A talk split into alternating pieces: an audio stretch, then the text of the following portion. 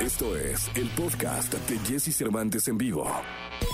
Toda la información del mundo del espectáculo con Gil Barrera, con Jesse Cervantes en vivo. Es el 9, 9 de agosto del año 2021. Recibo con cariño al querido Gilgilillo, Gilgilillo, Gilgilín, el hombre espectáculo de México con información de Guadalajara, Jalisco y de don Vicente Fernández. ¿Qué le pasó al charro de Huentitán, mi querido Gilgilillo? Ay, este, mi Jesse, pues mi gente que luego nos mete cada sustazo. Sí, Resulta que estaba en el rancho y que estaba ahí bien tranquilo, ya sabes, viendo a los caballos y que, que dónde está tal y que dónde está tal caballito y que, que dónde está el jabón para los caballos y que se nos cae. Mm, que nos cae, que se lastima las cervicales, luego luego me lo llevaron al hospital. Esto ocurrió el sábado, o sea, aparentemente esto fue el viernes y el sábado es cuando se empezó a hacer, digamos que medianamente público, pero nadie se animaba a confirmarlo. Hasta que apareció San Vicente Fernández Jr., que ya ves que también no le gustan los medios, él fue el que dijo, ¿saben qué? Sí pasó esta situación, está bien, nada más estamos esperando a ver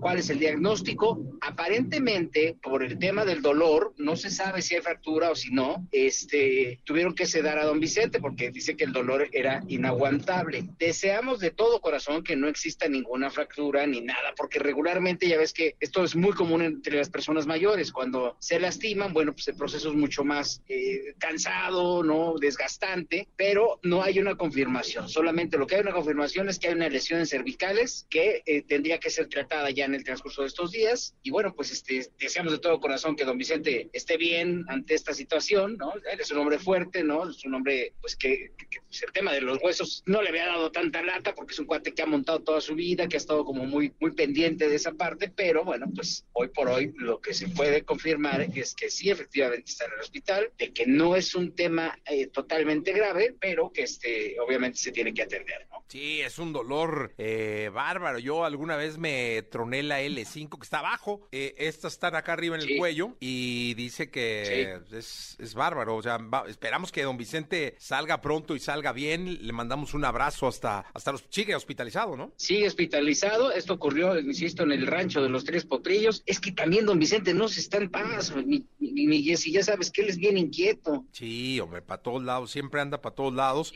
y, y hay que hay que esperar que, que todo salga bien y se recupere, que no lo tengan que operar, ¿va? Sí, caray, o sea, ojalá y sí tengan, encuentren como un, una rehabilitación pronta a que se siga echando el salto del tigre, porque eso sí, ¿eh? Sigue siendo un garañón, don Vicente. Entonces esperamos de todo corazón que, que esté bien. Este, le mandamos un abrazo a toda la familia Fernández, que bueno, que no ha visto la suya en estos días con don Vicente y que esperemos que ya todo se normalice y esté, este, pues, eh, en completa calma, ¿no? Sí, la verdad es que le mandamos un abrazo muy grande a él, a toda la familia. eh, y me imagino que tanto Gerardo como Alejandro como Vicente deben estar muy pendientes. El potrillo andaba en Europa. Sí, andaba, eh, sí, andaba por allá. No sé si ya andaba ya de regreso o estaba ya por regresar, pero bueno, pues sí, ojalá y ya, este, ya estén en contacto.